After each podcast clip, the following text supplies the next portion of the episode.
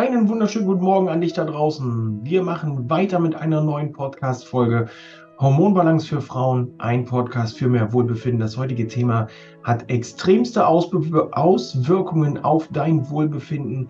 Wir werden uns um den Bereich der Gewichtszunahme kümmern. Gewichtszunahme in den Wechseljahren ähm, passiert manchmal von heute auf morgen gefühlt. Du wachst morgens auf, schaust an dir runter, siehst deine Füße nicht mehr äh, und dann, was soll ich tun? Das werden wir uns heute anschauen. Und ähm, ich bin Peter Gehmann, Fachberater für ganzheitliche Gesundheit, Experte für die Prävention und das Management der Wechseljahre und ich heiße dich herzlich willkommen in dieser Folge. Wir werden heute also von verschiedenen ähm, Seiten beleuchten, was gibt es für dich für Möglichkeiten, rund um die Wechseljahre dein Gewicht unter Kontrolle zu kriegen. Ähm, wir wollen noch ein kleines bisschen auf die Gewichtsabnahme eingehen, denn das passiert bei einigen auch, dass sie einfach essen können, was sie wollen und sie nehmen ab.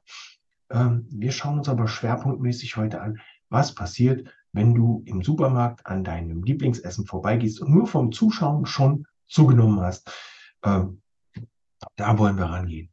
Ähm, durch die Wechseljahre haben wir ja schon ganz oft angesprochen, gibt es ein absolutes Hormonchaos, ähm, vergleichbar mit der Pubertät, vergleichbar mit dem Hormonchaos rund um die Schwangerschaften, vor der Schwangerschaft, nach der Schwangerschaft.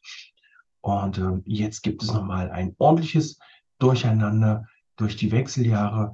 Äh, und das sorgt natürlich auch dafür, dass bestimmte Sachen einfach anders verarbeitet werden.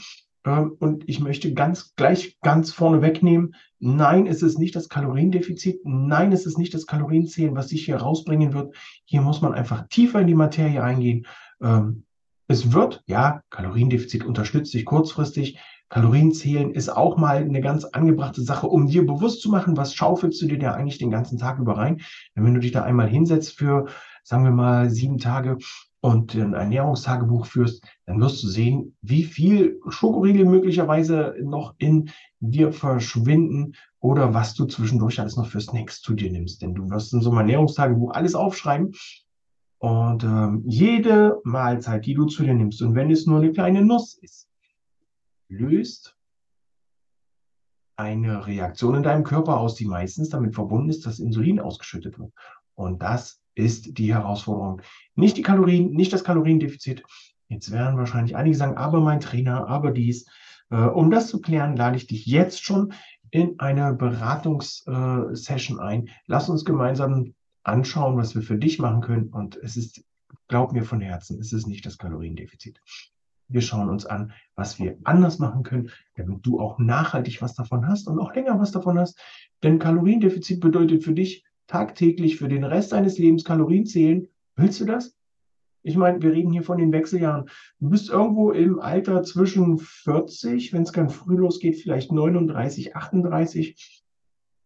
Wir reden also hier frühe 40er bis, ja, äh, Mitte 50, Anfang 60. Die Wechseljahre hören ja nicht auf. Das wird nur irgendwann schwacher, schwächer äh, willst du wirklich den Rest deines Lebens, wenn wir von 40, gehen wir mal von 40 aus, du willst vielleicht noch 50 Jahre leben, äh, wenn dir das Leben gefällt, vielleicht auch nur 40, aber willst du jetzt 40 Jahre lang Kalorien zählen, ernsthaft? Du hast doch noch bessere Zeit, was Besseres verdient, als diese Zeit damit zu verschwenden, zu zählen, wie viel Gramm hat jetzt dein Hühnchen und wie viel Zeit äh, brauchst du denn, um das alles abzuwiegen? Also bitte, nein, mach das nicht. Mach das mal, um dir bewusst zu werden, wie viel du in dich reinschaufelst. Aber ansonsten melde dich bei mir, klick den Link in den Shownotes und wir finden einen Weg, damit auch du dein Wunschgewicht erreichen kannst. Aber jetzt machen wir weiter. Die Gewichtszunahme. Was gibt es da alles zu betrachten? Einmal natürlich das Essen. Was isst du? Wie viel isst du? Nicht wie viel Kalorien, sondern wie viel Essen isst du? Isst du, bis du satt bist oder gehst du regelmäßig über diesen Punkt hinaus? Ähm, wie viele Mahlzeiten isst du am Tag? Klassisch drei Mahlzeiten und dann nichts mehr zwischendurch? Oder hast du hier verschiedene Mythen befolgt, wo es dann heißt, du musst nur ganz oft am Tag essen, das ist viel besser als drei große Mahlzeiten. Ähm, all das sind so Sachen, ähm, die es für dich zu beachten gilt, wie wir auch für uns mal beleuchten, wenn wir uns zusammensetzen. Wie isst du? Isst du langsam oder schaufelst du dir das Essen in Sekunden schneller rein? Ähm, ich kenne es von der Bundeswehr. Wer schneller isst, hat länger Pause. Oftmals, gerade in den, in den Ausbildungszentren, blieb einem gar nichts anderes übrig, als schnell das Essen zu essen. Manchmal war es noch viel zu heiß, weil du als letzter oder als einer der letzten das Essen bekommen hast und in der Zeit, die Zeit, die du hattest zum Essen, hast du größtenteils verbraucht, ähm, um darauf zu warten, dass du es bekommst und dann musstest du aber schon wieder losflitzen, weil der Rest der Truppe schon draußen stand und gewartet hat. Also hier war es dann doch mehr ein Geschlinge und das wollen wir nicht mehr. Nutze die Zeit achtsam und bewusst zu essen. Somit hast du erstens mehr vom Geschmack Zweitens wird dein Essen schon besser verdaut und du ermöglichst deinem Körper schon eine Erholung in sich, weil er es nicht mehr, weil er nicht mehr ähm, so viel und so ähm, anstrengend verdauen muss.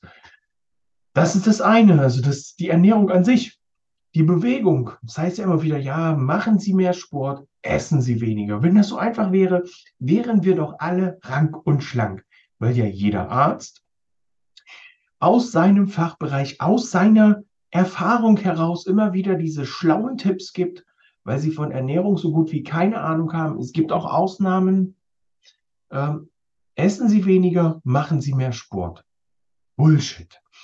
Sport und Ernährung sind zwar zwei wichtige Aspekte in diesem Bereich, aber sie sind keine gleichwertigen Player in diesem Spiel.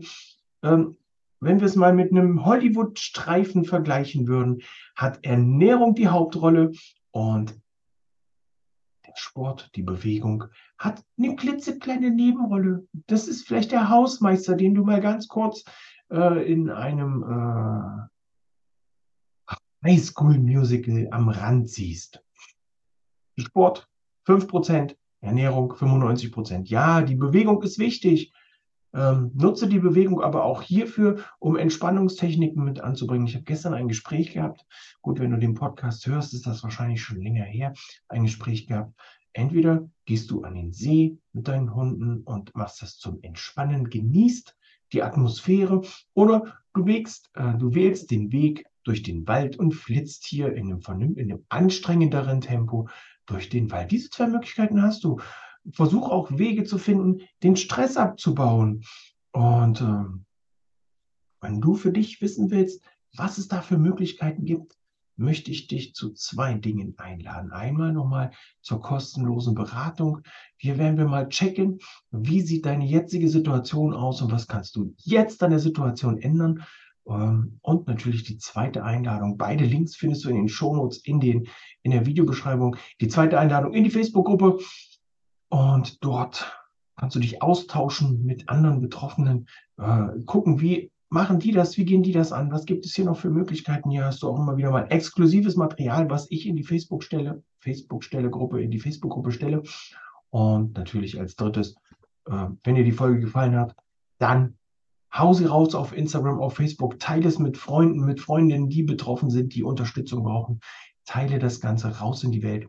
Ich wünsche dir jetzt noch einen fantastischen Tag und äh, freue mich darauf, dich in der nächsten Podcast-Folge wieder begrüßen zu können. Ich sage Tschüss, ciao, ciao, dein Peter.